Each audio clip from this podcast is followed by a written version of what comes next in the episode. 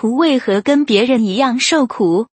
凡事谢恩，因为这是上帝在基督耶稣里向你们所定的旨意。帖撒罗尼迦前书五章十八节。为什么作为一位真基督徒要凡事感谢神呢？因为那些确实有跟随耶稣和侍奉神的人，每一天所遭遇的一切都是上帝的旨意和安排。但是，如果你不是真正的基督徒的话，也就是说没有跟随耶稣当他的门徒，而只是纯粹口里喊着信耶稣，却没有真正与神建立关系的人，就不能凭着这段经文应用在自己身上了。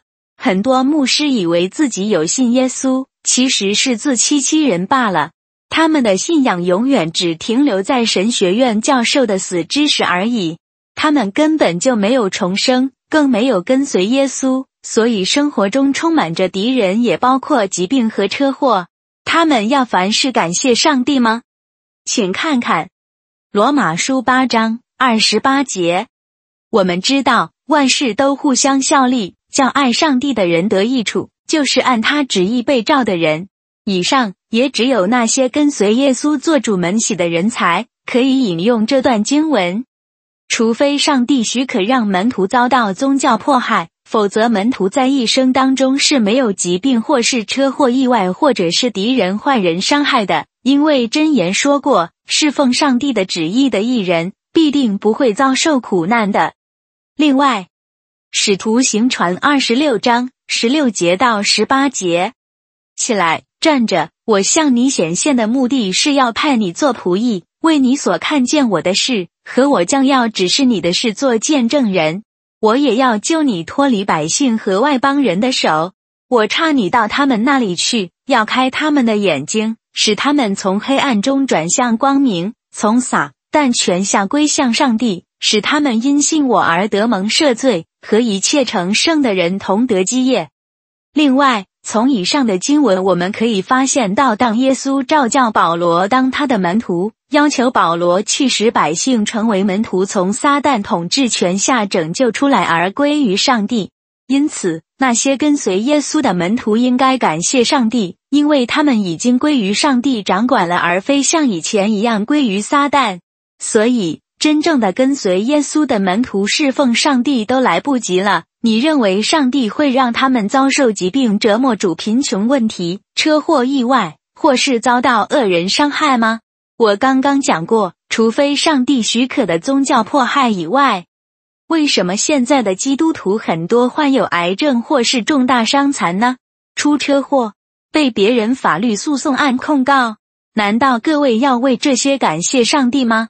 告诉大家吧，因为那些人都还是个罪人。而非因信称义的艺人，都还是受撒旦及邪灵的折磨，而非活在耶稣基督里。苦难不是那些专心侍奉上帝的人该承担的，除非特许的那些为信仰而遭受宗教迫害的情况例外。了解上帝如何安排我们的一生，为什么基督徒生活不样乐呢？是否已经重生得救了？任何一位认识真神上帝、侍奉神的人，以圣经智慧的教导来说，应该是只有喜乐与平安的度过幸福生活吧。可是，确实有很多基督徒日子过得很苦闷，他们都很忧愁，对于未来充满恐惧感。尤其是那些基督信徒的上班族们，他们工作时显得无精打采，一天到晚压力大到无法入睡。早上起床时，好像希望最好今天放假算了。可是为了经济利益，不得不咬牙撑下去。什么是工作压力呢？就是人际关系出了问题，或者对自己的能力感到失望，无法满足主管的要求吧。这个世界是罪人的世界，也是撒旦攻击的目标。因为自从人类犯罪以来，人类就已经降服于撒旦的权力之下了。撒旦和邪灵绝不会希望人能够快快乐乐的过日子，甚至顺利的赚取收入。于是邪灵们入侵你我，使每个人都顺服于撒旦的思想，每个人都互相犯罪，伤害彼此之间。所以那些不认识耶稣的人，也就是说没有跟随耶稣去传福音、做主的门喜的人，也就没有得到上帝的保护。讲难听一点，就是成为无牧之羊了。不要怀疑自己有可能还没有真正重生，成为名副其实的基督徒，只是去教堂听道理、受洗而已，并没有真正的因信称义。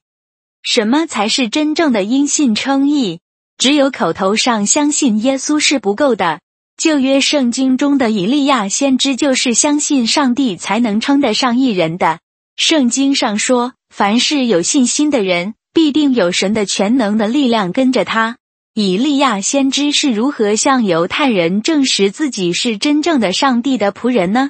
他呼求耶和华，上帝就从空中降落一把大火，把祭坛上浇湿的木材全烧掉了。摩西也证明上帝与他同行。把拐杖放下，变成一条蛇，还有一声令下，红海分成两边。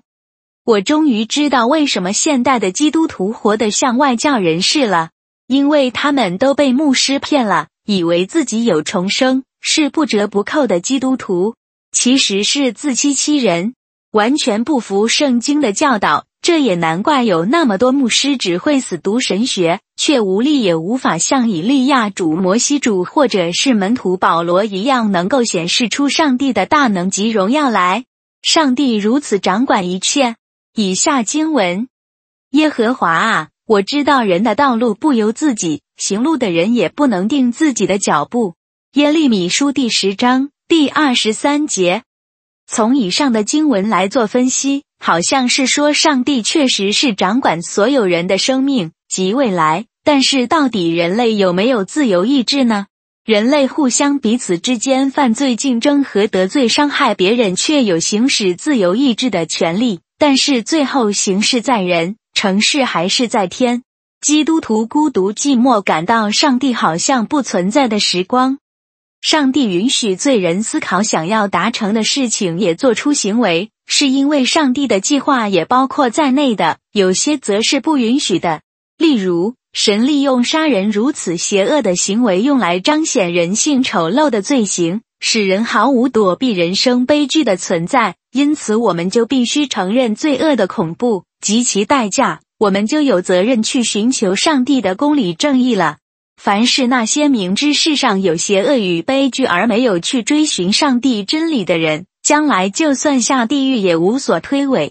上帝的审判是绝对公平公正的，上帝也允许不公不义的事情发生在人间，而且看起来那些恶人都一生顺心如意，发大财，长命百岁。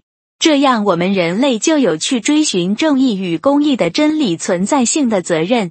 神有时也故意让那些无辜的好人受到苦难，反而让恶人得到他们的理想。等等会让人气愤难平的情绪，其中目的也是在使人去追求真神的真理。圣经上说，如果任何人真正努力去追寻上帝的话，上帝也一定会给予机会让他认识真神的。也就是说，那些下地狱的人都是故意不去追求神的人，没有借口逃避责任的。身为一位基督徒，也难免受到挫折和孤独、恐惧、容忍能力的困扰。因为只有耶稣可以战胜这个世界，而我们却是不能。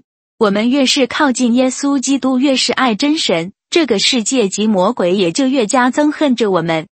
上帝允许我们周遭环境都有敌对的敌人，因为如此才能使得我们更加谦卑自己，磨练我们温柔婉约的心灵，和强迫我们只有信靠上帝而非自己。